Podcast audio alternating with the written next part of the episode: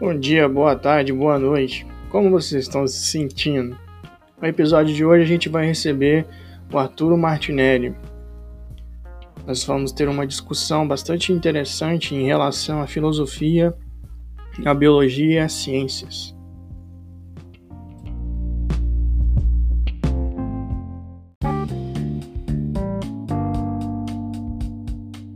Arturo, bem-vindo aí ao Agro Podcast de Filosofia. É, fala pra gente um pouquinho da sua trajetória, um pouquinho do, do que você faz. Bom, André, eu sou biólogo formado na Universidade Federal do Espírito Santo em Ciências Biológicas. Tenho graduação, pelado, licenciatura, mestrado e doutorado também tudo pela mesma instituição. Costumo dizer que eu sou cria da UFS. Meu mestrado e doutorado é em ciências biológicas e me especializei em biogeografia. É a minha área e minha paixão.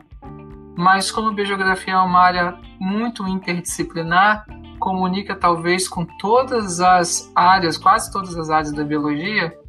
Então, acho que é por isso que vem essa paixão da biologia e da biogeografia. Você pode falar um pouquinho pra gente sobre o que é biogeografia, que é um ramo que eu vou ser bem sincero, eu não conhecia. Claro, biogeografia, na verdade, como o próprio nome diz, é uma junção de duas disciplinas. É uma disciplina interdisciplinar que engloba vários aspectos da biologia e da geografia. Basicamente, é uma ciência que tenta estudar os padrões e os processos que influenciam na distribuição dos seres vivos na Terra. Perguntas como por que, que a Austrália é um lugar do mundo que tem animais tão diferentes de outras partes do mundo são perguntas que estão no escopo da biogeografia. Entender por que, que os pinguins estão nos polos e não em outros lugares, por que, que o, urso polar só ocupa aquela região e não sobrevive em outros. Então, entender como seres vivos estão distribuídos na Terra faz parte dessa disciplina. E a gente tem duas componentes, né? A gente tem o um componente histórico que é por conta de motivos relacionados à história da biodiversidade na Terra, e motivos ecológicos, influências um pouco mais recentes no tempo, que pode, ter a ser, pode estar relacionada a mudanças climáticas, impactos causados pelo homem, mudança da paisagem recente, são fatores que alteram os padrões de distribuição de seres vivos. Então, é uma ciência que exige o conhecimento de várias áreas: geografia, geologia, climatologia, meteorologia, é, genética, evolução, zoologia, botânica, tudo que você imaginar.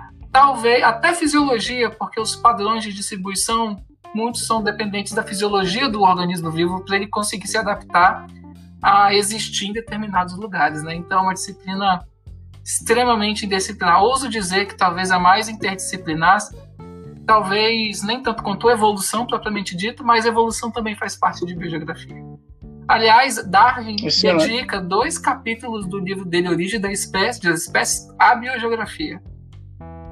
Excelente. É, eu acredito que seja, a nível de experiência, né, um desafio tão grande quanto a da filosofia, quando a gente tenta dialogar com várias áreas do conhecimento para tentar oferecer uma resposta às perguntas que vão surgindo sobre o que é a vida, por que estamos aqui e coisas do gênero. Uma coisa que eu gostaria de é, puxar a nossa conversa aqui, além da, da, dessa introdução que você já trouxe sobre o que você estuda, é que a biologia ela aparece para a maioria das pessoas ali no ensino médio enquanto disciplina obrigatória, correto? E nesse primeiro momento, é, pode parecer até um pouco óbvio, mas levando em consideração que o nosso podcast tem um caráter educativo, eu queria fazer duas perguntas para você. A primeira delas é assim: o que é a biologia e a segunda é, quando que a biologia se consolida quanto ciências e quais são os métodos da bio biologia?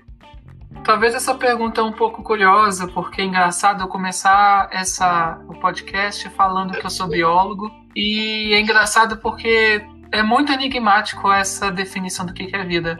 Eu costumo dizer, inclusive para meus alunos, quando eu costumo dar aula, já dei disciplinas em universidades, que é curioso que eu sou biólogo, mas eu trabalho com biologia, mas a gente não sabe definir direito o que é vida. Porque existem muitas definições, existe um problema teórico ali que talvez você precise entender ou adotar um conceito que você considera de vida. Existem explicações das mais simples, como por exemplo, a vida é o tempo entre a duração entre o nascimento e a morte. Então, observe que é um conceito uhum. que lida com o aspecto de vida que não necessariamente é o conceito de seres vivos. Eu costumo dizer que para a gente definir o que é vida, a gente precisa ter na nossa cabeça que a gente tem que diferenciar duas coisas.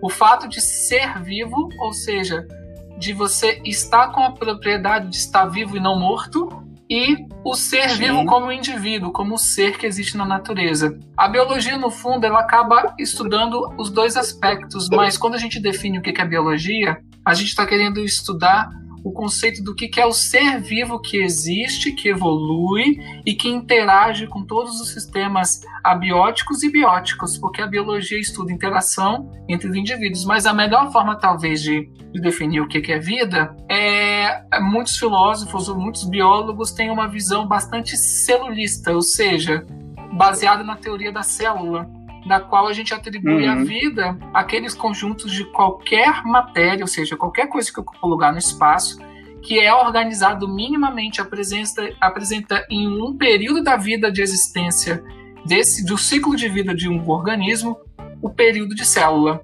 Então, por exemplo, nós somos seres vivos porque nós somos células. Uma bactéria é um ser vivo porque tem célula. Os vírus, sobre esse conceito, são considerados seres vivos porque em uma determinada fase da vida dele, para ele completar o ciclo de vida, ele precisa ser parasita, ou seja, usar uma célula para poder se reproduzir. Então, de modo geral, genérico, para não entrar muito nas questões filosóficas sobre o que é vida, a gente costuma definir de modo geral. A gente não, essa é uma definição que eu carrego como talvez a mais prática e teórica e que faz sentido teoricamente, é essa visão celular de que a vida é, tem pelo menos uma fase da vida, algum momento que ocorre células. Sim. Em relação ao método das ciências biológicas, como, como que a ciência biológica olha para um fenômeno e, e, diz assim, não, isso aqui é do meu campo, isso aqui já não é mais do meu campo. Você pode explanar um pouco para gente? Pois é, isso também é um desafio, porque a biologia, durante muito tempo, desde seus primórdios, eu acho que quase todas as ciências têm que voltar lá na época de Aristóteles. Aristóteles escreveu Sim. muito sobre o que a gente define o que é vida. Ele tem vários livros sobre os animais. Ele, uhum. inclusive, tem uns dois, os dois livros, se não me engano, que falam sobre animais e outras coisas, o que é ser vivo, o que é mineral, etc. Faz umas classificações primordiais. E nesse aspecto, talvez a gente começa a ter biologia como ciência pouco mais tarde mas, aliás, acho que a, a gente precisa definir um pouco, querer saber o, o que, que você entende como ciência, porque, particularmente, a ciência passa por uma mudança histórica muito grande. A gente passou por processos como indutivismo, né, deducionismo, a gente chega agora uhum. no método hipotético dedutivo. Eu diria que hoje uhum. a biologia é calcada no método hipotético dedutivo, mas muito tempo a biologia foi uma ciência indutivista. Em especial no século talvez 18 ou 19, quando começaram os primeiros estudos, não os primeiros estudos, mas quando a anatomia, a fisiologia começaram a aparecer com mais força, Linneu descrevendo as primeiras espécies, uma ciência bastante descritiva. Era difícil a gente propor teste de hipóteses em biologia, porque naquele aspecto a biologia era uhum. muito observacional, era muito descritiva né?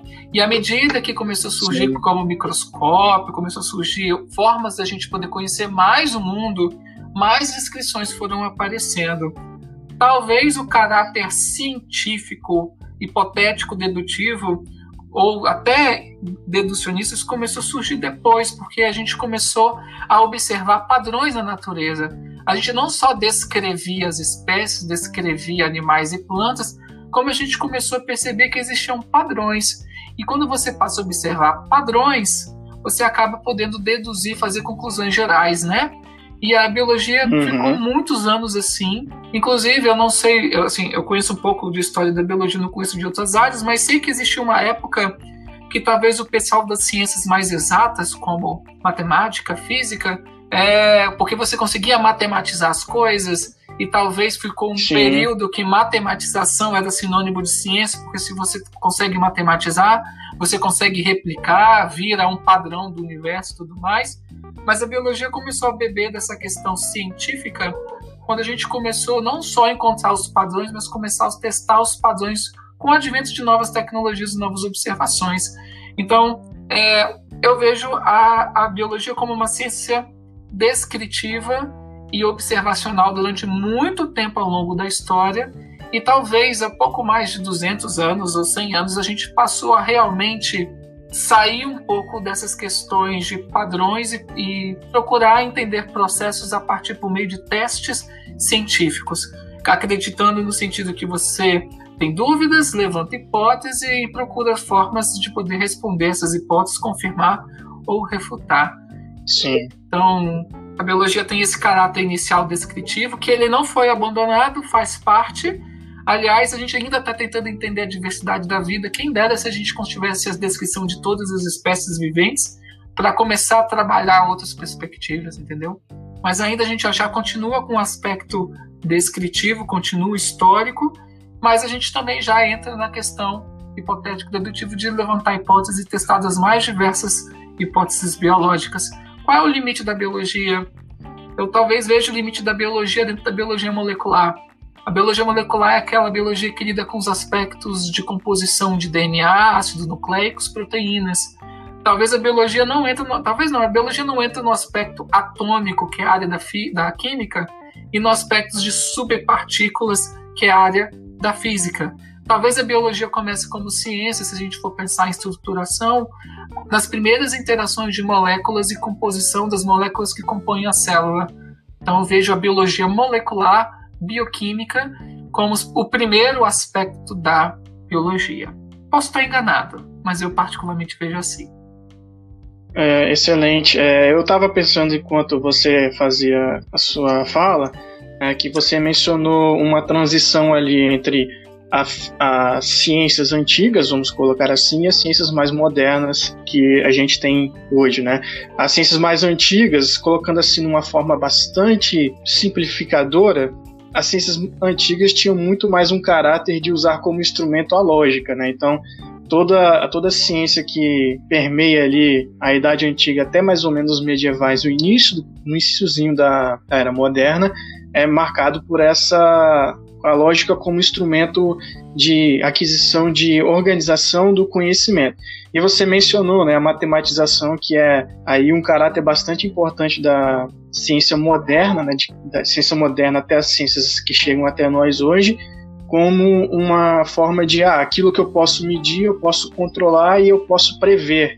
E aí, justamente nisso que eu estava pensando assim, como é que a gente pode em certa medida, é olhar para os seres vivos, né? Eu acho que é um desafio impressionante, por isso que é, eu, eu, eu tenho uma admiração muito grande por todos os biólogos, porque enquanto ciência, como é que você tenta olhar para o mundo real e a vida com essa dinâmica tão acelerada e tentar assim é, usar esses métodos assim ah, a partir daqui a gente vai conseguir prever tal fenômeno ali na frente por isso que eu trouxe essa pergunta em relação assim ah como é que a biologia ela olha ela se entende como ciência e como que ela define o objeto dela hoje a biologia tem métodos e tem muitos modelos Hoje a biologia, em muitos Sim. aspectos, é matematizada, é, com estatística e tudo mais. A gente consegue modelar, inclusive, evolução.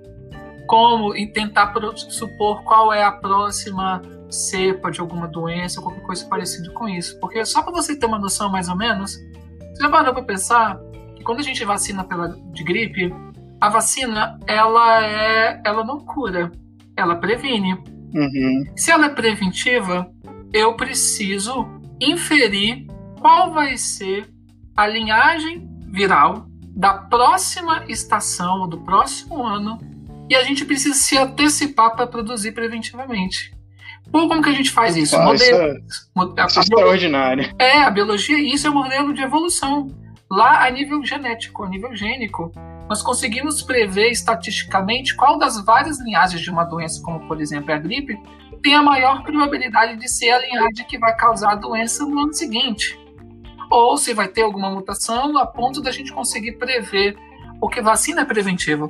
Por isso que às vezes a gente costuma dizer que vacina não funciona, não porque ela não funciona, mas talvez porque a análise estatística ou a probabilidade aconteceu de que aquela mais provável de ser a cepa seguinte, não, a, é, o modelo errou, entendeu? Às vezes o modelo erra, o modelo uhum. não é perfeito.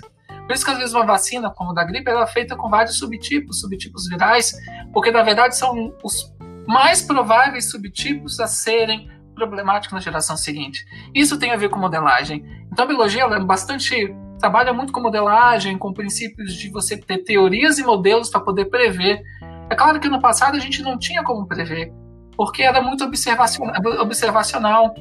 Assim, o, o primeiro exemplo de previsão que eu tenho na minha cabeça foi um exemplo de um botânico chamado Alexandre von Bolt, que ele conseguiu, observando o padrão de distribuição de plantas numa montanha, ele conseguiu propor um modelo matemático de que, é, dependendo de qual lugar ou qual altitude na Terra você tiver, você conseguiria prever qual é a dominância de determinadas famílias botânicas. Então, por exemplo, se você estivesse numa montanha que tenha mil metros de altura e que na altura 200, 200 metros seria que tivesse um clima ou uma latitude equivalente a qualquer outro lugar do mundo que tenha essa altitude, mesmo que as espécies sejam diferentes, mas em termos de famílias botânicas, você encontraria mais ou menos a mesma equivalência por uma questão adaptativa. Talvez essa foi a primeira maneira, o primeiro modelo, não primeiro, mas um dos primeiras formas de a gente poder modelar a biologia com aspectos de biodiversidade. Ele testou isso várias vezes.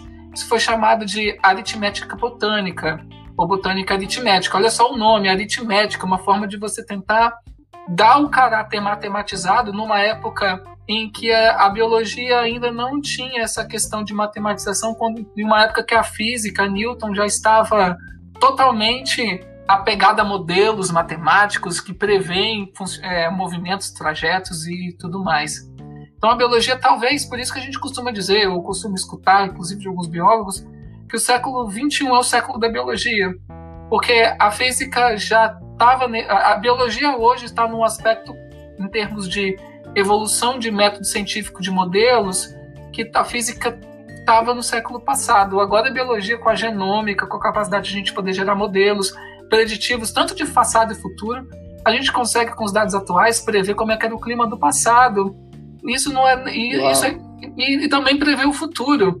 A gente consegue propor. Sim, é, se você me permite uma claro, interrupção, só um minutinho. Sempre que você quiser, eu falo é, demais, tá? É que eu sou empolgado com essas sim, coisas. É, sim, eu, eu tava, você falou sobre como hoje nós já temos alguns modelos que, que nos permitem, de certa medida, pensar como pensar e saber como era uma determinada região, um determinado corpo, uma determinada espécie do passado, esses dias eu fui assaltado, entre aspas, assim, por uma pergunta de uma aluna, falando assim, professor, como é que como é que a gente sabe qual o barulho que um dinossauro fazia? Porque não tinha ninguém lá para ver. Aí eu fiquei com aquela pergunta na cabeça, assim, caramba, como é que eu respondo é, esse tipo de dúvida. Aí eu, eu, eu, né, eu não sou, em relação à biologia, obviamente, eu sou bastante leigo, né? Eu tenho no máximo aí os conhecimentos que foram passados no ensino médio. Ah. Aí o, o, o, meu chute foi: olha, a gente pega, eu acredito que os físicos, junto com os biólogos, devem pegar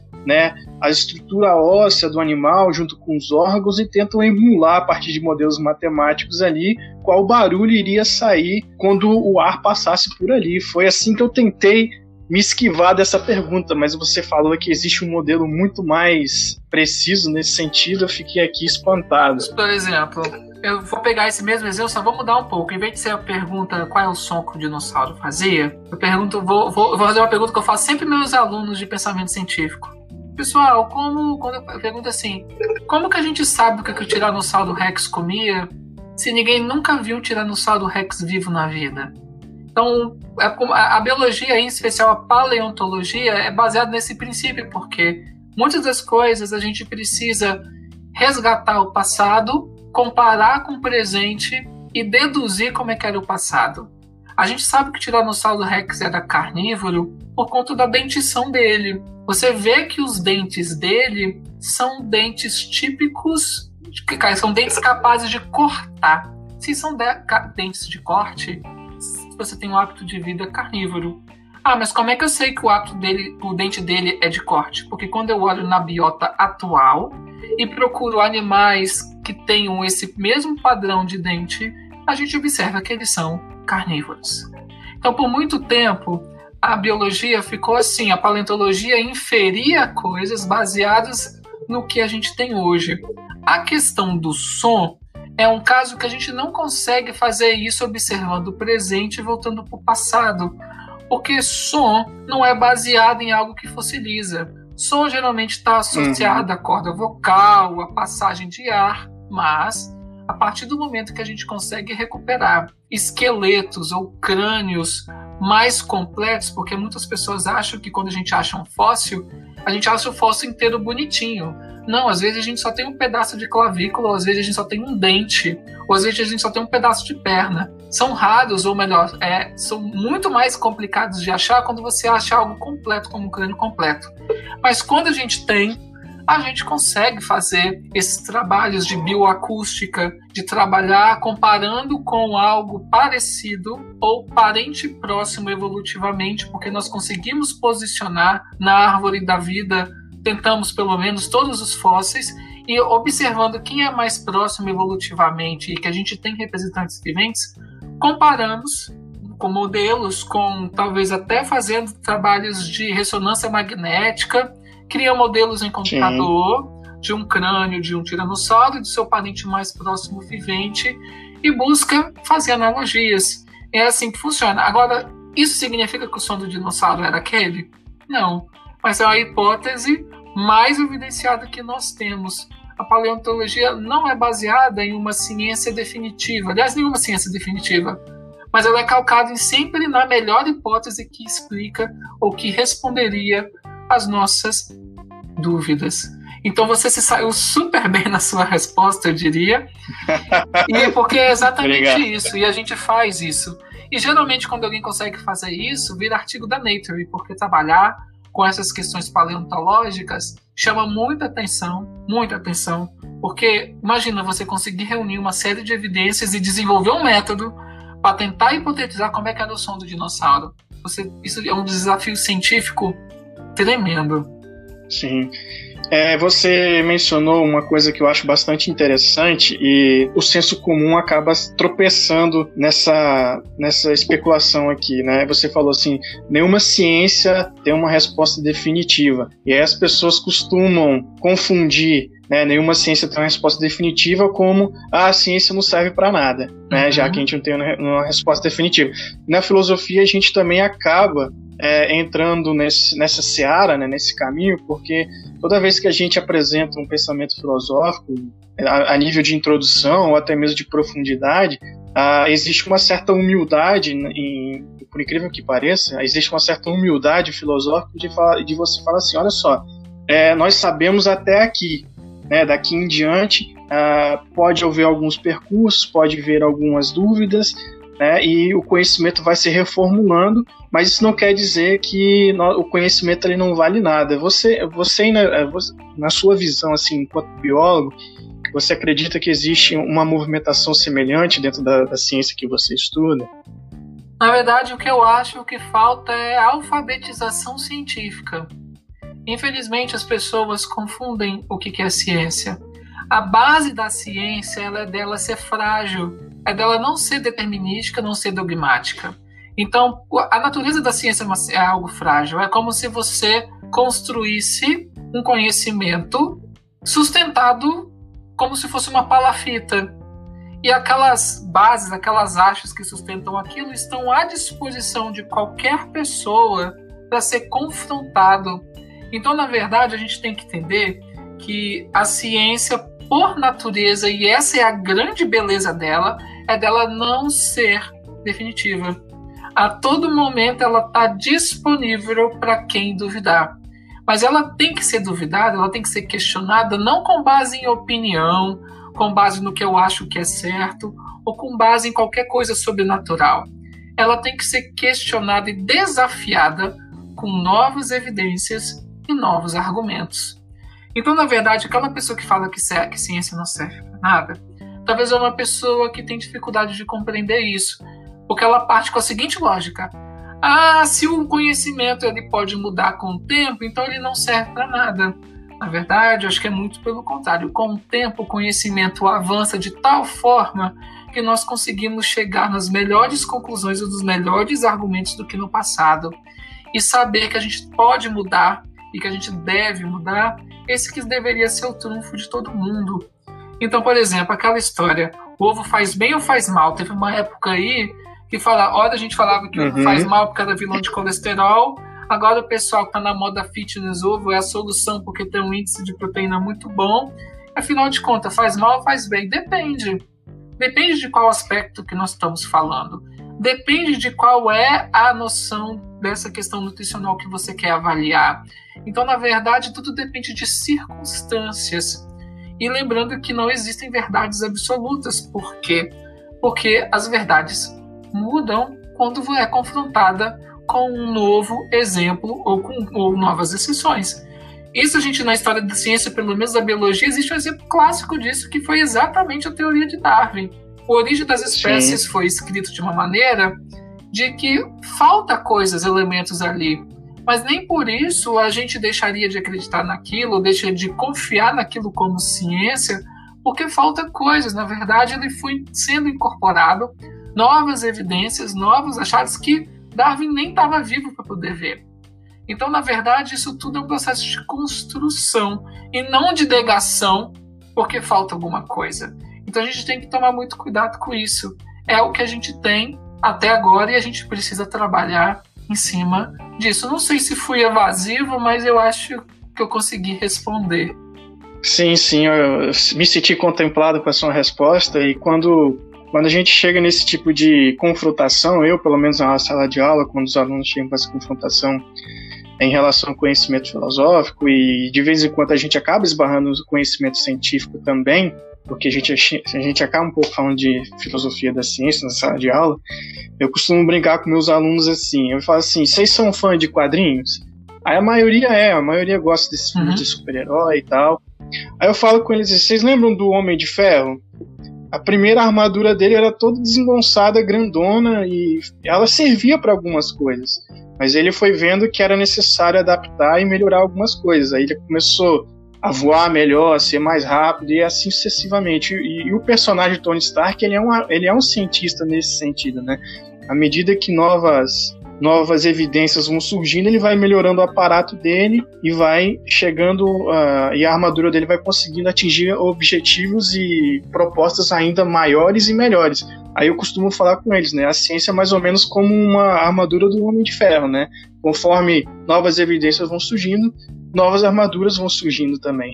E, no, e, e algumas partes são deixadas para trás, porque a gente já vê que algum Sim. tipo de conhecimento é, que já foi superado, já foi lidado, mas por muito tempo foi importante, porque se, se a gente não tivesse pensado em algum, de alguma, é, pensado como é, daquela forma por um tempo, não teria motivado alguém a questionar aquilo. Por isso que a história da ciência está aí, a história está aí para não deixar a gente regredir, ou não deixar que esses conhecimentos que, nós, que eram tidos como verdades ou que era a melhor opção, a melhor evidência que a gente tinha daquele pensamento, não deixar essas coisas voltarem. E é isso que está acontecendo, como é o caso da Terra plana, como é o caso do movimento anti-vacina, que infelizmente essas Sim. coisas estão voltando, não sei por que motivo. Talvez a gente saiba hipotetizar os motivos, mas, novamente, para mim é uma questão muito mais de falta de alfabetização científica do que realmente uma questão de opinião.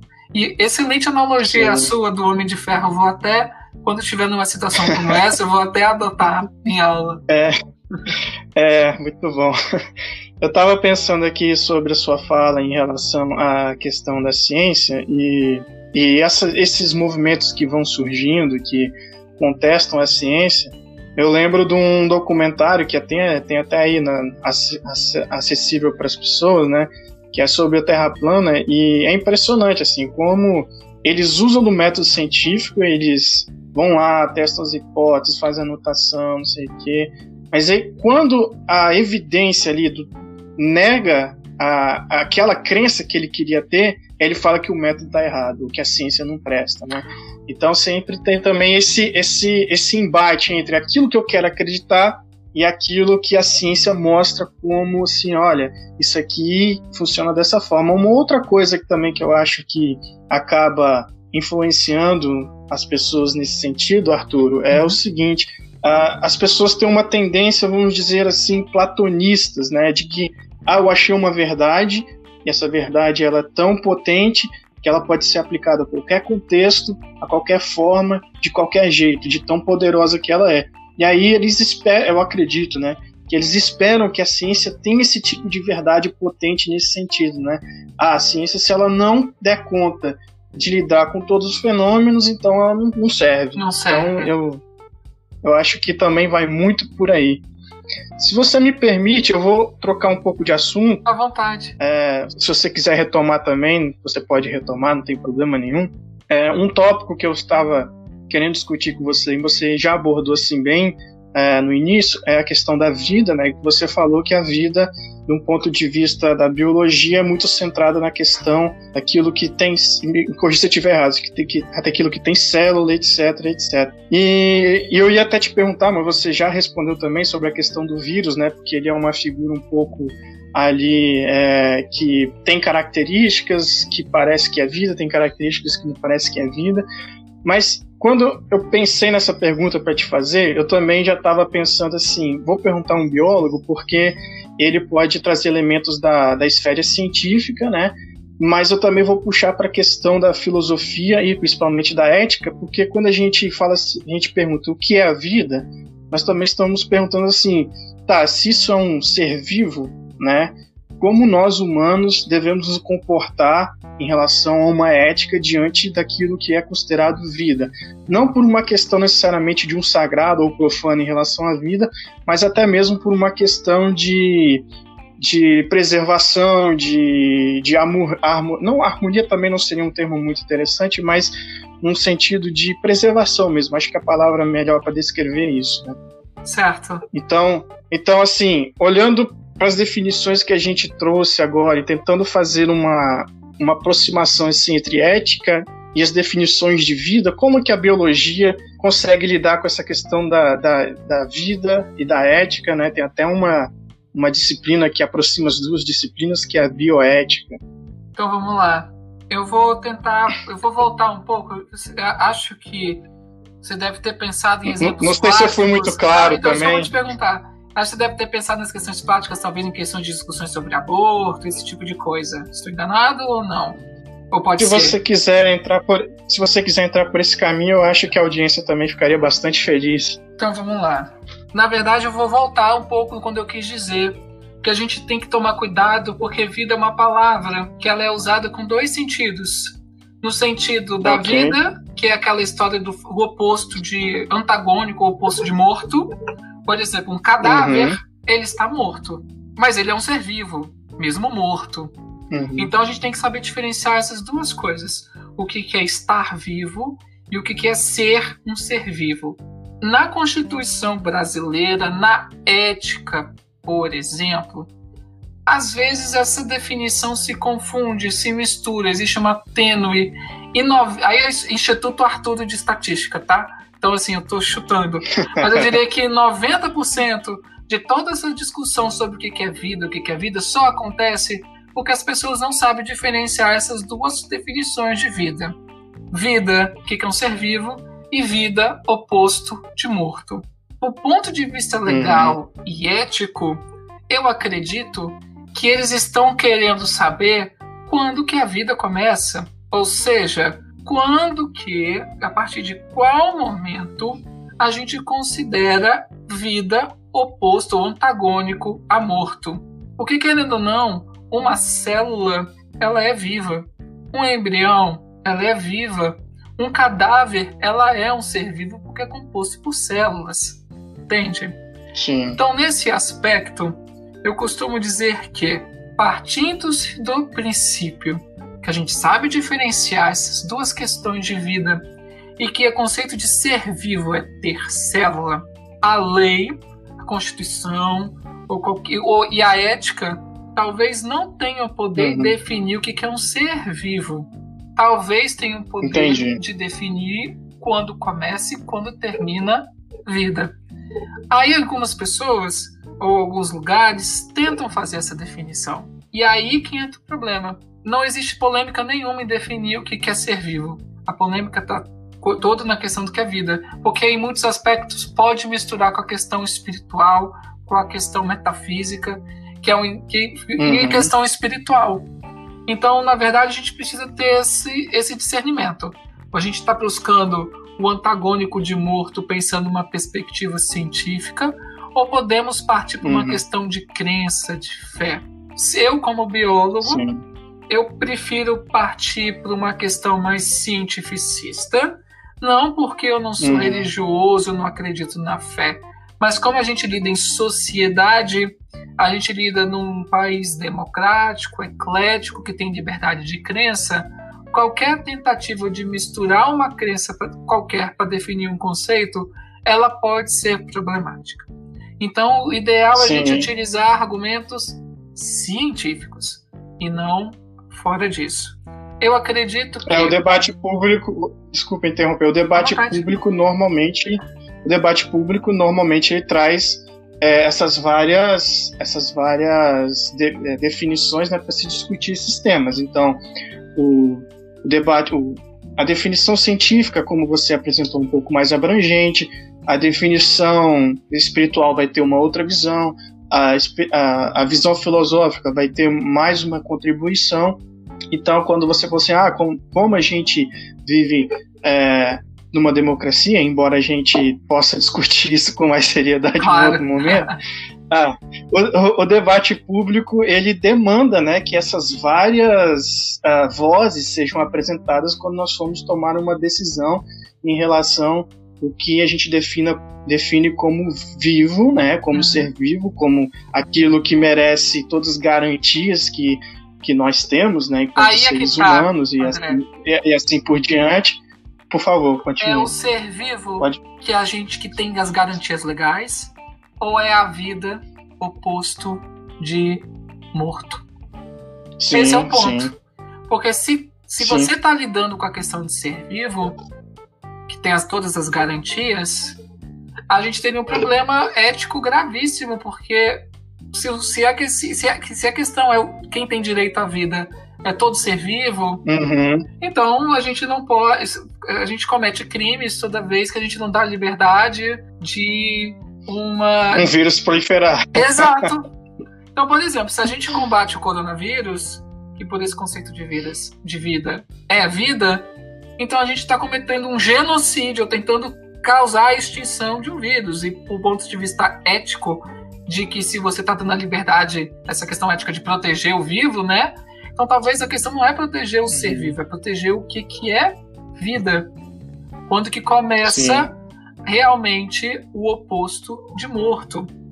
E, na minha Sim. concepção, a medicina já tem uma definição disso os protocolos uhum. de quando o médico chega lá e diz tá morto, tem um protocolo. Uhum. É dessa vida que a gente está falando. Então, basicamente, Sim. se a gente for usar agora uma questão lógica, se a gente consegue definir o que é morto, a gente sabe definir então a partir de quando que é vivo. E geralmente a gente considera morto fins de atividade encefálica cerebral.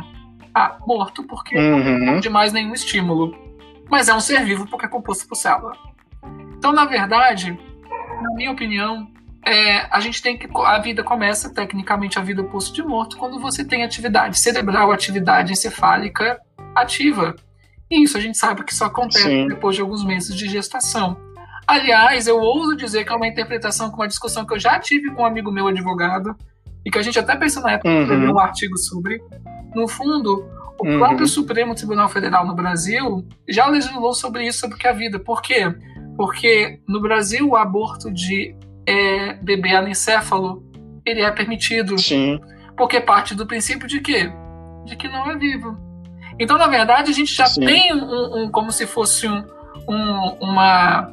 Eu não sei o linguajar jurídico que fala, mas a gente já tem um precedente legal para argumentar uhum. que a vida começa a partir do momento que você tem atividade cerebral. Porque o STF juridicamente já julgou que bebê anencéfalo pode passar, sofrer o processo de aborto, porque não há nenhum tipo de ataque ao conceito ou à ideia de que toda vida tem que ser preservada. Então, a vida no sentido de morto, entendeu? Então, na verdade, a gente acaba Sim. tendo um problema, porque legalmente, para mim, isso já está muito bem definido. Talvez não esteja muito definido para algumas pessoas que têm um conceito de vida oposto de morto baseado em princípios Sim. além dos princípios técnicos, né? Vamos dizer assim. Então, eu prefiro. É, eu acho interessante. Posso concluir? Claro. Eu, eu acho eu acho interessante você trazer toda essa discussão, porque a gente pode observar a partir do exemplo que você trouxe que a definição daquilo que é vivo, daquilo que é morto, daquilo que merece é, ser chamado de vivo, também parte por uma discussão dos consensos que a sociedade vai construindo, né? Não somente da questão técnica, não somente da questão ética, não somente da questão da crença, não somente da questão da filosófica. Então, assim, é, para a gente ver como alguns conceitos eles vão sendo formados de forma interdisciplinar e isso não vem à tona às vezes no debate público, né? Porque eu, eu acredito que a sua explanação ela trouxe assim muito claramente para a gente como a, a determinação social sobre um conceito também define o que é e o que não é sobre um, um objeto. É claro uhum. que eu eu e, e, o, e, o, e, o, nosso podcast aqui, nós somos muito mais entusiastas assim do pensamento crítico e da ciência, e nós tendemos a dar mais valor a esse tipo de definição, como as definições que você trouxe, etc, etc. Mas também a gente tem que ter a sensibilidade, na minha visão, de perceber que as coisas não são dadas assim. Você, você compreende o que eu estou querendo dizer? Compreendo, compreendo.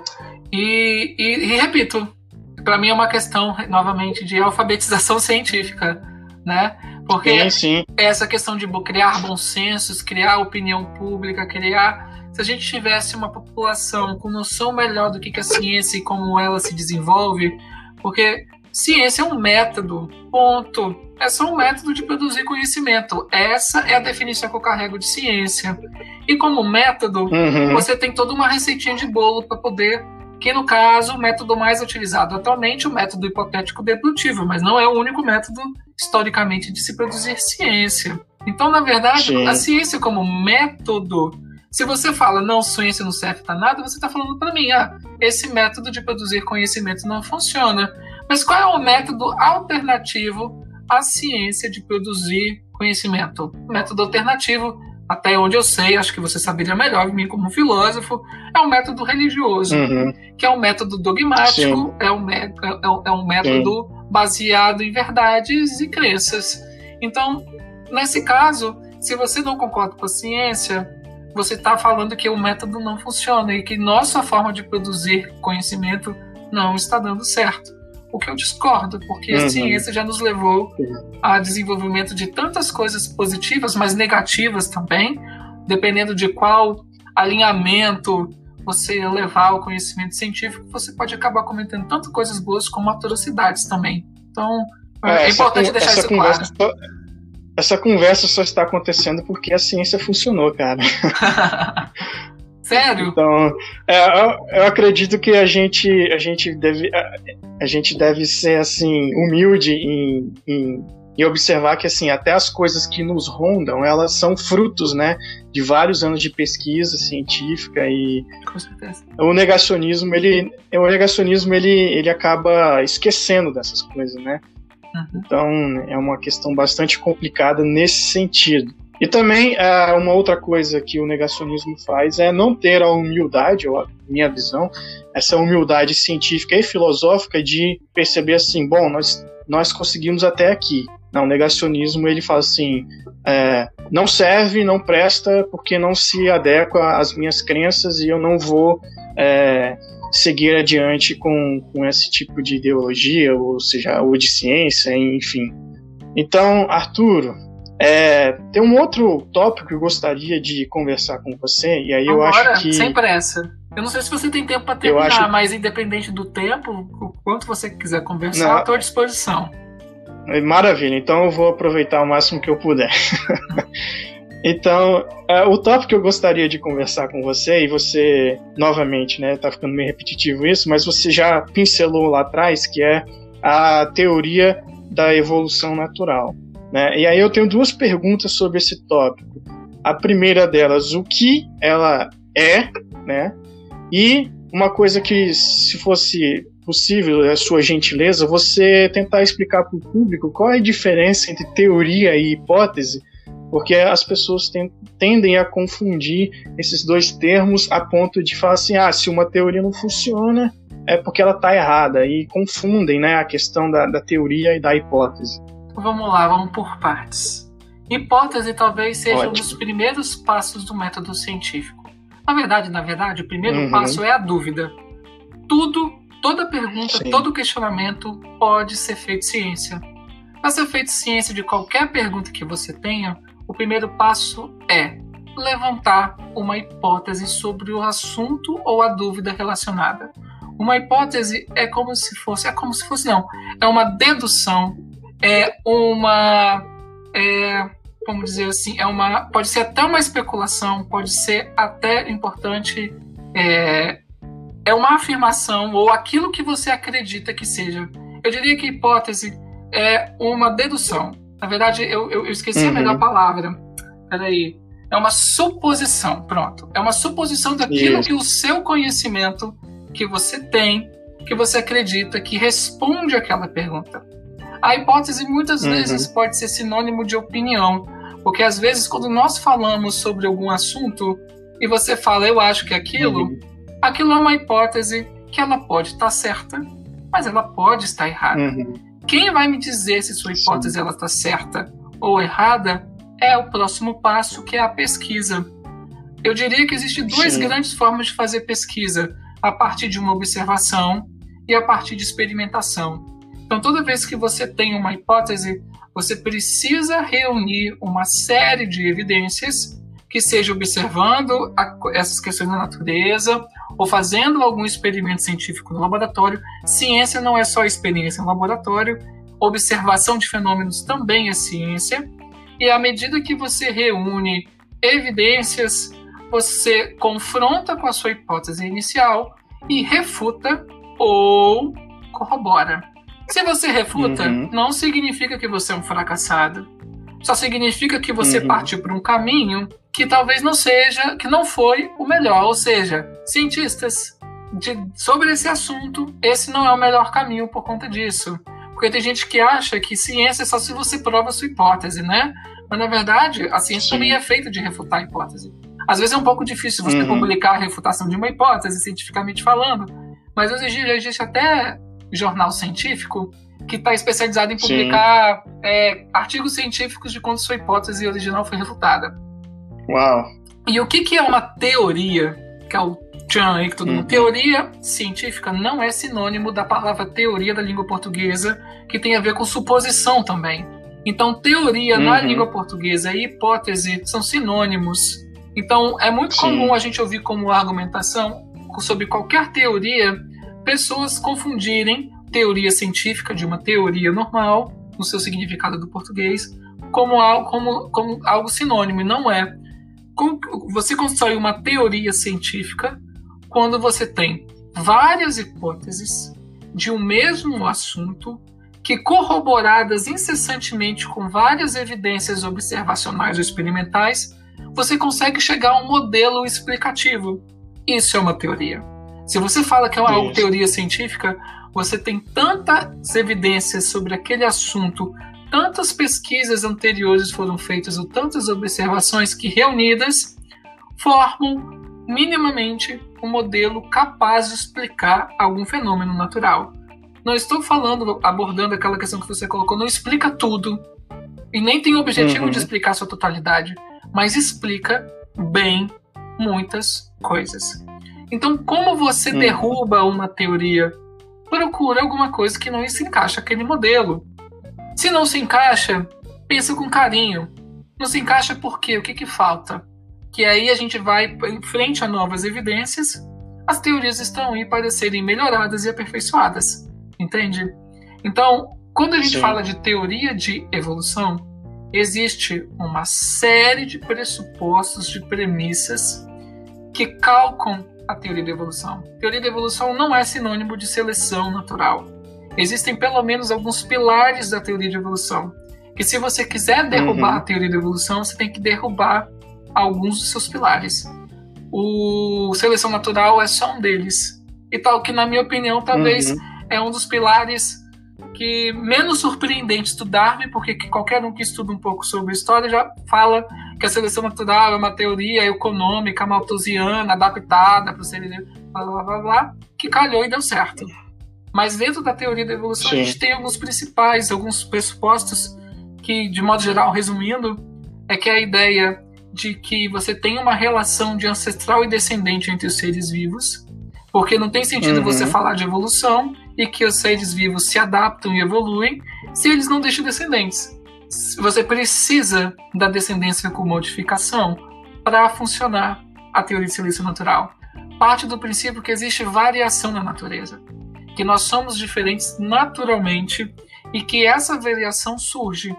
A variação é importante. Darwin não sabia explicar como que a variação surge, porque ele não conhecia nada de genética. Ele nem sabia como hum. essa a, a, relação de ancestral e descendente funcionava. Mesmo não conhecendo genética, ele argumentava que ele acreditava que tinha alguma coisa a ver com a semelhança que os filhos têm de relação aos seus pais. Deve existir alguma coisa ali que é passada adiante. Por isso que tem gente que costuma falar que se o Darwin tivesse acesso na época aos dados de Mendel, que eles foram quase conterrâneos ali, talvez a teoria da evolução Sim. já seria muito mais elaborada, porque Darwin, a gente não tinha noção de genética, a gente não sabia nem o que era o gene. Mal a gente sabia que estava que tinha DNA células, entendeu? Acho eu tô eu... aprendendo muito com a sua fala agora. Eu não, eu não, sabia desse detalhe importante de que Darwin não teve acesso a essas pesquisas genéticas. Nada. Ele pra mim já, já, tá, já, não, já estava dado, pensei que já estava dado. Nessa época, Mendel estava até brincando com as ervilhas lá no monastério dele. Sim. Só que, se eu não me engano, eu já tinha brincado que existe um, um, um hiato aí de uns 30 anos que eles até poderiam ter sido conterrâneos, eles até poderiam ter tido contato na escola, só que na, na, na história. Mas naquela época não tinha internet, né? O cara tava lá no. É, a comunicação era muito. É, a comunicação não era tão instantânea como nós temos hoje. Exato. E por que, que o Darwin foi grandioso? Porque ele não fez um experimento científico. Não tinha, não tem uma matematização da teoria de evolução. Mas ele trouxe uma série de evidências observacionais e argumentos que ele criou um modelo teórico e que funciona e que explica muitas coisas. Quando a genética veio, quando a gente redescobriu lá no começo dos anos 1900 e pouco, a gente não, né? A ciência, aí que começou a surgir a ideia do darwinismo, que é basicamente o quê? Pega a base do, do Darwin, que a genética ajuda a explicar tudo que o Darwin não conseguiu explicar no seu modelo. Aí você tem o neodarwinismo. Por isso que ah, Darwin estava errado. Realmente ele estava errado em muitas coisas, porque ele não sabia explicar como que existe a variação da natureza, como que a descendência com modificação funcionava, ou seja, a hereditariedade, porque ele não sabia, mas ele hipotetizou no livro. Ele, ele, ele uhum. chegou, ele foi tão brilhante que ele não só reuniu uma série de evidências e aquilo que ele não conseguia explicar, ele tentou explicar com base também em observação. Por isso que o livro é incrível. E claro, ele errou em muita Já coisa. Já tinha algumas indicações ali, né? Tinha, tipo, ó, talvez. Isso, talvez indo para uhum. esse lado aqui a gente encontre a resposta. A gente só precisava entender como é que a descendência funcionava. A descendência que eu falo, passar as características adiante, né? E naquela época já existiu o lamarquismo. O lamarquismo com a ideia de transformação, na ideia de caracteres adquiridos.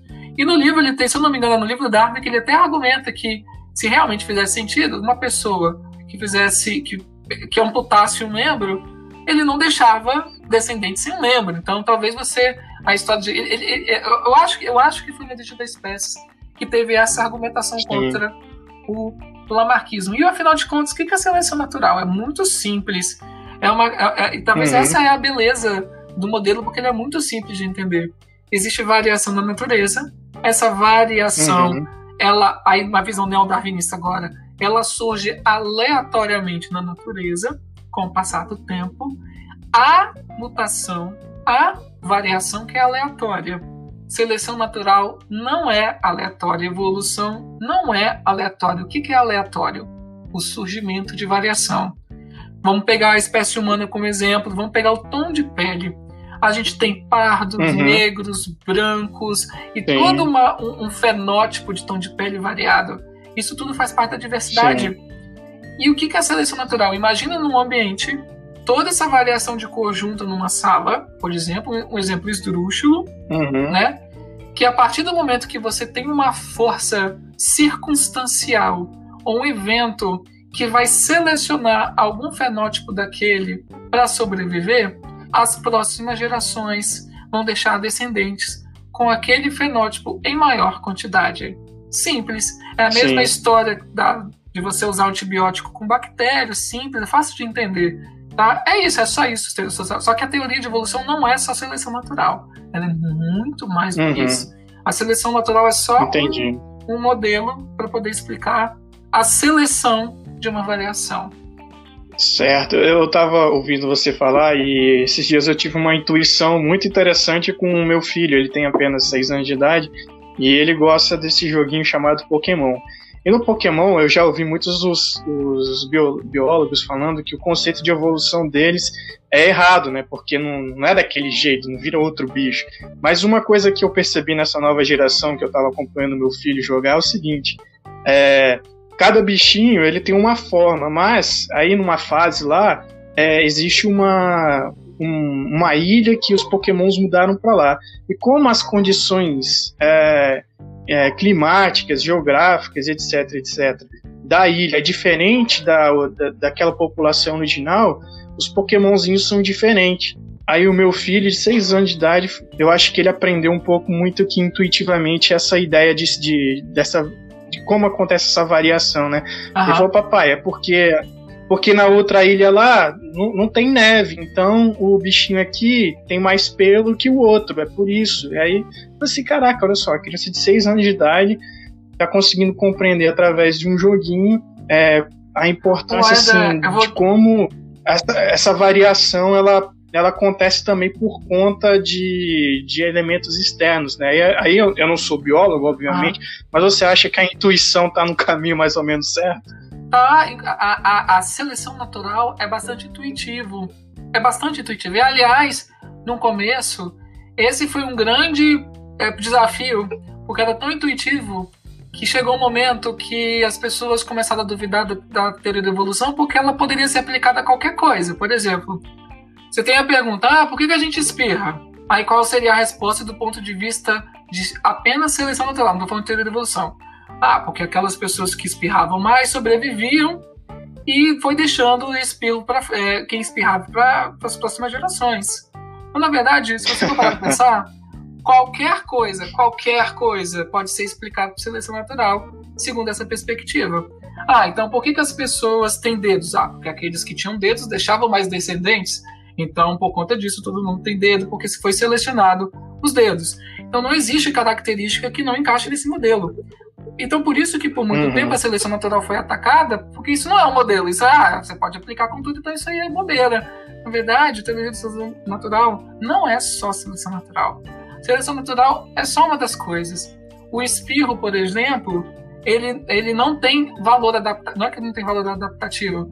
Ele não está relacionado às questões de adaptabilidade. Ou, é, podemos dizer assim, talvez uma questão de valor adaptativo, porque não basta ser uma característica qualquer que é herdada tem uma série de condições importantes, genéticas, adaptativas, que podem ser selecionadas, entendeu?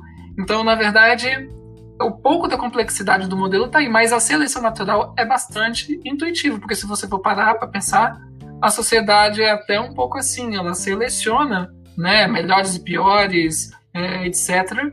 E lembrando que, na verdade, seleção natural não seleciona melhor ou pior, porque a, uhum. é a condição que vai selecionar, e essa condição muda com o tempo. Então, se essa condição mudar, pode ser que aquele fenótipo que foi abandonado no passado, ele volta a aparecer de novo e ser dominante em relação ao fenótipo presente. Então, é uma coisa até cíclica na história, do, no tempo geológico, né? Acho que, não sei uhum. se me uhum. fez entender. Sim, sim. Uma coisa que eu gostaria de perguntar é, também é o seguinte: a, a, a, seleção natural, a evolução natural, essa teoria Darwin, do Darwin, ela foi bastante polêmica porque ela mexia com, com a crença de que nós, os seres vivos, foram feitos numa forma pronta e simplesmente descarregados aqui na Terra e a vida sempre foi assim, né? E aí, eu sei que é um tema um pouco espinhoso, mas por que que você acha que essa teoria trouxe tanta polêmica no campo das crenças? Olha, na verdade, porque é, vamos dizer assim, é um contra-argumento sobre algumas verdades tidas como algumas verdades bíblicas tidas como sagradas, né? Porque uhum. hoje a gente sabe que existem muitas passagens em várias crenças que os, as visões, a, a interpretação do mundo natural atual refuta muitas coisas bíblicas ou algumas coisas dos livros sagrados. Só que outras sim, outras uhum. não. Então, naquela época, é, essa foi uma avalanche de informação na qual refutou a questão de origem. Na verdade, não refutou, propôs um modelo, modelo científico, porque vou, uhum. vou tentar mudar né, a, a, forma de conduzir essa pergunta, ou de responder essa pergunta, desculpa. É, a ideia evolucionista não surge com Darwin. Antes do Darwin já tinha pesquisadores uhum. que pensavam que as espécies evoluíam, que se, às vezes se transformando, como Lamarck acreditava, mas existiam algumas pessoas que nem no transformismo acreditavam, mas também não sabia como isso poderia acontecer. Buffon, por exemplo, foi um, um cientista francês que já escrevia muito sobre, inclusive, a capacidade ou a possibilidade das, das espécies se adaptar, mas ele não sabia como. Então, eu diria que Darwin bebeu muito da água de Buffon para tentar explicar o que, que poderia ser adaptação. Que a adaptação para Darwin não era transformação. Ninguém nunca viu um macaco se transformando em humanos e ninguém nunca vai ver, né? Exatamente. Então, então a polêmica foi talvez relacionada a exatamente a não destruir, mas tirar os pilares de um dogma ancestral. Porque a partir do momento que você tem uma explicação mais coerente do que a transformação, já que ninguém nunca viu alguém se transformar, um, um ser vivo se transformar em outro, né? A não ser que seja baseado em crença, uhum. porque naquela época, como a gente não conseguia né? Ah, né, tinha, tinha um tempo aí que falava que o morcegos são ratos que se transformavam, coisas assim do tipo, porque as pessoas observavam, faziam observações científicas erradas. Do mesmo jeito, é quase como um argumento terraplanista, que se você vai na praia, aí você vê o horizonte, que é plano, logo a conclusão que você Sim. chega é que a Terra é plana. Ou quando, quando você Sim. faz ah, eu vi um rato, um rato entrando no meio de algum lugar, eu chacoalhei lá, saiu um morcego. Ah, nossa, então conclusão que você chega que o rato se transformou em um morcego. Então, é, por conta dessas coisas, de formas erradas, errôneas de chegar a conclusões, em especiais a partir do método científico, eu acho que a grande questão toda foi a questão de derrubar um grande pilar do método religioso, ou seja, do uhum. dogma religioso. E que, ponto de vista científico, são métodos de produzir conhecimento que não deveriam conversar, porque partem de princípios diferentes, pressupostos diferentes, e por conta disso não são compatíveis. Então, na verdade, eu não tenho nenhum problema com religião, nem com religiosidade, nem com fé.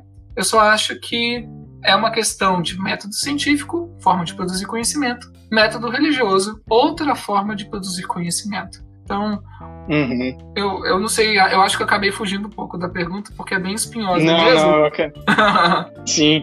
É, na filosofia a gente costuma falar que existem três figuras aí da, da Idade Moderna, perto da nossa contemporânea, aliás, que elas fazem, enquanto ciências humanas, a gente enxergar o ser humano de uma forma diferente e causa esse desconforto, né, quando contrastado com as crenças. Né? Nós temos o, o David Hume, que vai refutar a ideia de que nós somos um eu, né? Ele vai falar que nós somos um feixe de experiências, esses feixes de experiências e sensações nós chamamos de eu, mas não é um, um centro ali, né? Não, não é uma alma que está dentro do nosso cérebro, é uma discussão bastante polêmica na filosofia, né? O que, que é o eu? Depois nós temos o nós temos o Darwin, né, propriamente dito, que vai nos mostrar que a formação de como os seres vivos se dão não é de uma forma pronta, feita, perfeita. Na uhum. verdade, é, as coisas vão mudando, né? É sempre muito contingente, né? A forma como os seres vivos na Terra vão se formando, etc, etc. E um outro grande grande figura da, da, da história da filosofia, das ciências humanas que colocam essa nossa imagem de seres perfeitos e racionais como em xeque é o próprio Freud, né, que vai falar assim que o ser humano não é só racionalidade, né, existe todo um inconsciente, que a gente não tem total controle sobre as nossas, os nossos pensamentos e emoções. Eu acredito que é muito por isso que esses pensadores e cientistas causam tanta tanto desconforto quanto confrontado com as nossas crenças, né? Porque eles nos obrigam ou pelo menos nos provocam a gente enxergar nós mesmos de forma é, diferente do que nos foi ensinado. E as evidências que eles trazem é, são bastante fortes, né? E a pessoa uhum. às vezes não está preparada para lidar com, com essa mudança de uau, eu não sou aquilo que me disseram que eu era e meus comportamentos e enfim, é, eu não devo me aceitar. Enfim, é uma não, é novamente um, um a alfabetização nesse sentido. É, alfabetização científica, porque quem é alfabetizado cientificamente, vamos dizer assim, está preparado a mudanças, ele tem que estar habituado com isso, porque as coisas podem mudar. Pode ser que o professor está ensinando aqui hoje, semana que vem já é diferente, né? Por exemplo, Sim. recentemente, estava dando aula de saúde, ah, nossa, a última pandemia foi a gripe, a gripe espanhola, blá blá blá, e agora já mudou, então não é mais a última. Então, tipo assim, as coisas mudam. Eu ensinei esse conteúdo para os meus alunos do ano passado, e agora já é diferente. Uhum. Aquilo que eu ensinei no passado já está errado. Então, é, a gente tem que estar tá aberto a qualquer tipo de mudança. Não tem jeito. Isso, acho que qualquer pessoa que está aberta à mudança frente a novas evidências, talvez sejam pessoas mais felizes, vamos dizer assim. Com menos. Sim, acaba se, des... acaba se desprendendo de muitos preconceitos, com certeza. Exato, exatamente. Exatamente. É, uma, uma última pergunta que eu gostaria de fazer a você, Arturo, porque eu acho que eu já estou te alugando bastante já. Tranquilo. É, é uma outra pergunta espinhosa, para ser verdade. É, você, enquanto biólogo, cientista, como você olha para o uso que algumas pessoas fizeram do que eles chamam de darwinismo social? social. é realmente bastante espinhoso, mas para mim foi um dos maiores apropriações de um conhecimento biológico para uma outra área de conhecimento, talvez uma apropriação mal feita. Mal feita no sentido uhum. quase que uma indução, ou uma criar uma justificativa para coisas, para questões bastante polêmicas na nossa sociedade. Para mim, na verdade, a ideia do Darwin, eu não, eu, eu, eu, eu não sei quais são as origens do pensamento do darwinismo social, mas eu entendo que o contexto uhum. que ele foi criado foi uma tentativa de justificar cientificamente atrocidades éticas, morais e etc. Foi uma tentativa de você criar um, um tipo assim, um, um, um arcabouço moral para você pelo menos justificar que uhum. você tem consciência de que aquilo que você está fazendo é errado, porque a ideia do darwinismo social, ela, as premissas diria que estão certas, mas as conclusões estão erradas, ou então a gente tem uma indução muito mal feita ali para justificar genocídios, atrocidades, porque a ideia da sobrevivência do mais rápido, da eliminação do mais fraco, na verdade, são mais, uhum. são, é uma interpretação bastante errônea do que realmente é a teoria de evolução por seleção natural. Então, darwinismo social, na ideia de você justificar que a sociedade ela pode ser modelada com um viés completamente baseada na seleção e na eliminação daquilo, eliminação do mais forte, eliminação do mais fraco, a ideia de você gerar é, a ideia de super raças, isso tudo a gente sabe que é, são conclusões, vamos dizer assim, erradas, assim, vamos dizer. É uma, é uma tentativa uhum. frustrada de você justificar o injustificável.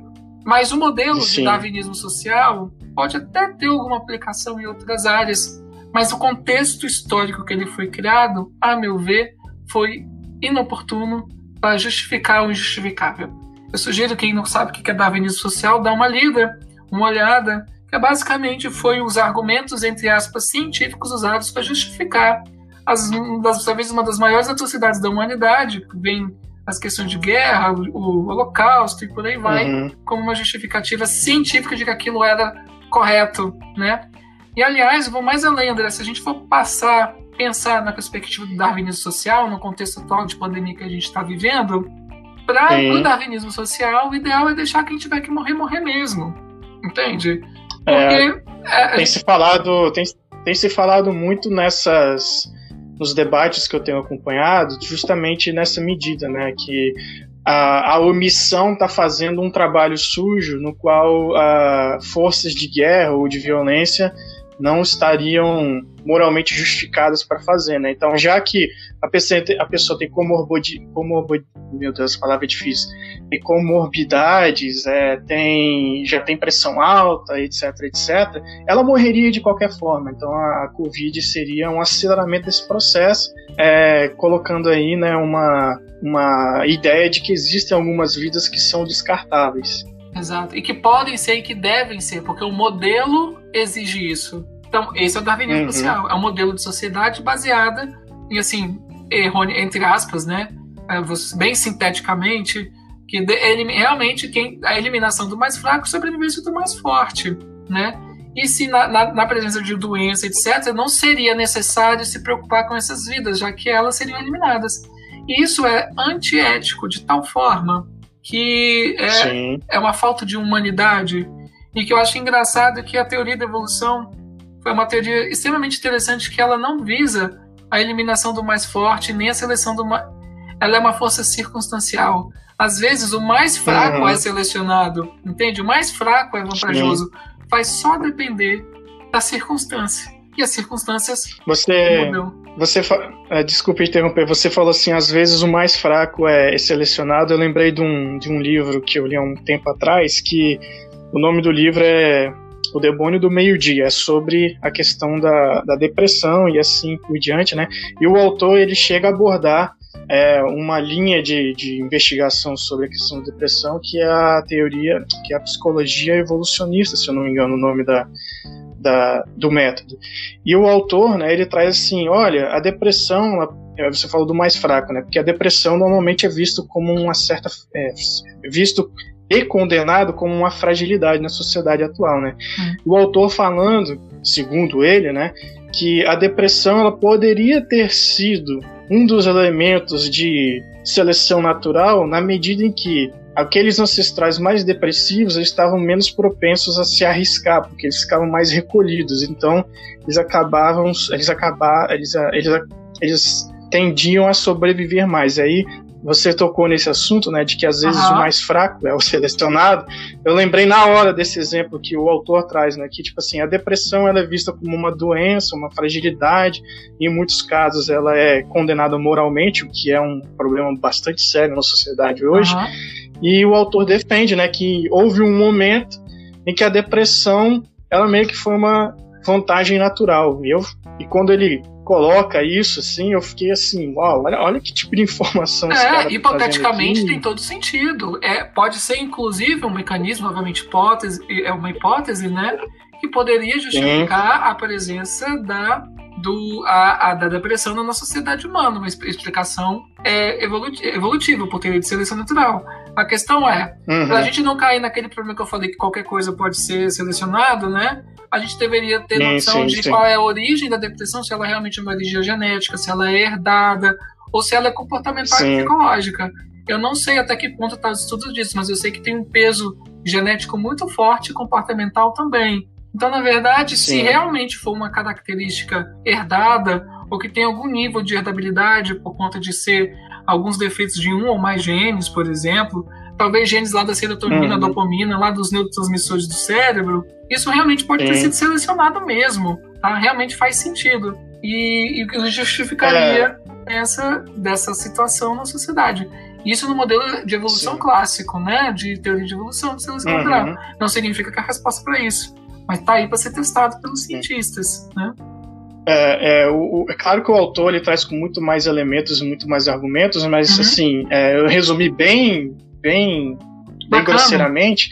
É, e é claro, a gente tem que também levar em consideração a sua reflexão aí, né? Porque senão a gente acaba entrando em algumas falácias, né? E tenta Exato. justificar tudo a partir da seleção natural, como é o próprio caso do darwinismo social, né? Que é uma falácia a partir Total. da ideia da seleção natural. É aplicar a, é, a teoria, é basicamente você aplicar o modelo de seleção natural para algo que não pode ser aplicado, como é o caso que eu falei, de qual, uhum. você não pode aplicar para qualquer coisa.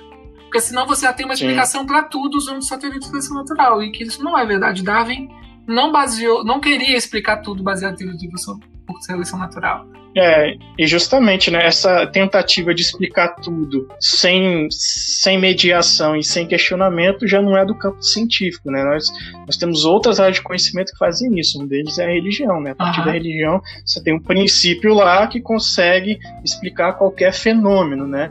A, a ciência e a filosofia nesse sentido também é um pouco mais humilde, né? A gente dá conta até aqui, daí uhum. diante é necessário fazer outras pesquisas. É. Arturo, e caminhando um pouco mais assim para os finalmente, eu acredito que nós temos um bom aí, um bom material para a gente poder é, disponibilizar para os nossos ouvintes. Eu sempre peço para os nossos convidados é, alguma leitura, alguma sugestão de leitura para que ele possa se aprofundar nos temas que a gente acabou abordando aqui. Você, pelo tema que você falou de darwinismo social, me lembrou um livro chamado A Falsa Medida do Homem. Não sei se você já ouviu falar é de um paleontólogo Não. chamado Stephen Jay Gould, que ele tem uma série de evidências, ele faz um arcabouço histórico que mostra como que a teoria, o darwinismo social foi usado de maneira errada, como que a ciência foi usada de uma maneira uhum. para poder justificar atrocidades é,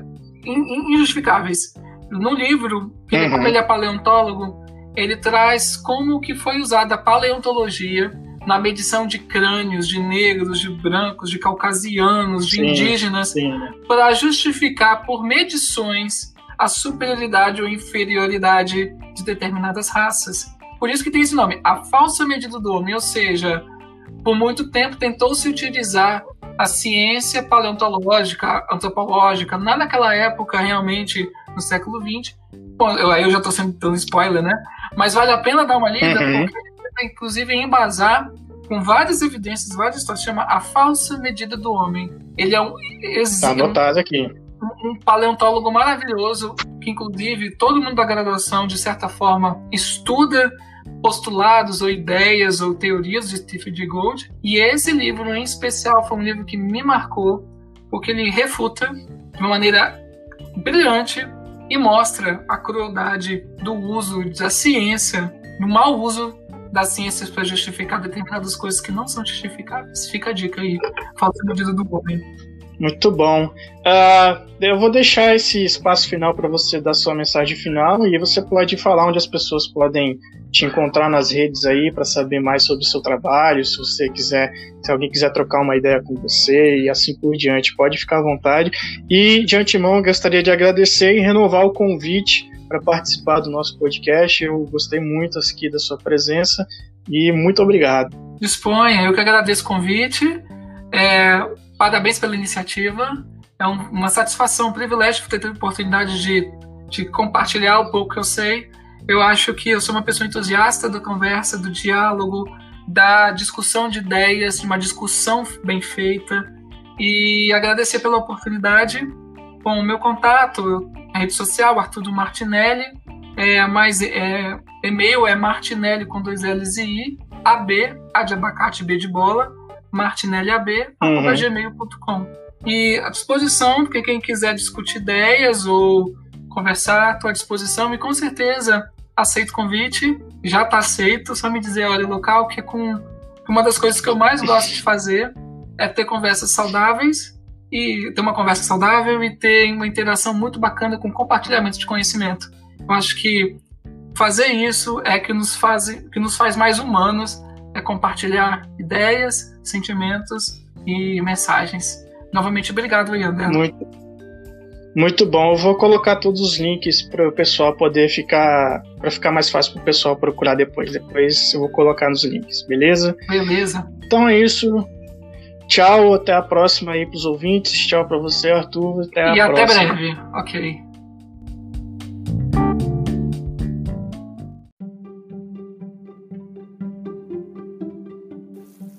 Esse foi mais um episódio do Ágora Podcast de Filosofia. Se você gostou desse episódio, considere fazer uma doação. Acesse picpay.me barra andré.oliva.donadia. Muito obrigado e até o próximo.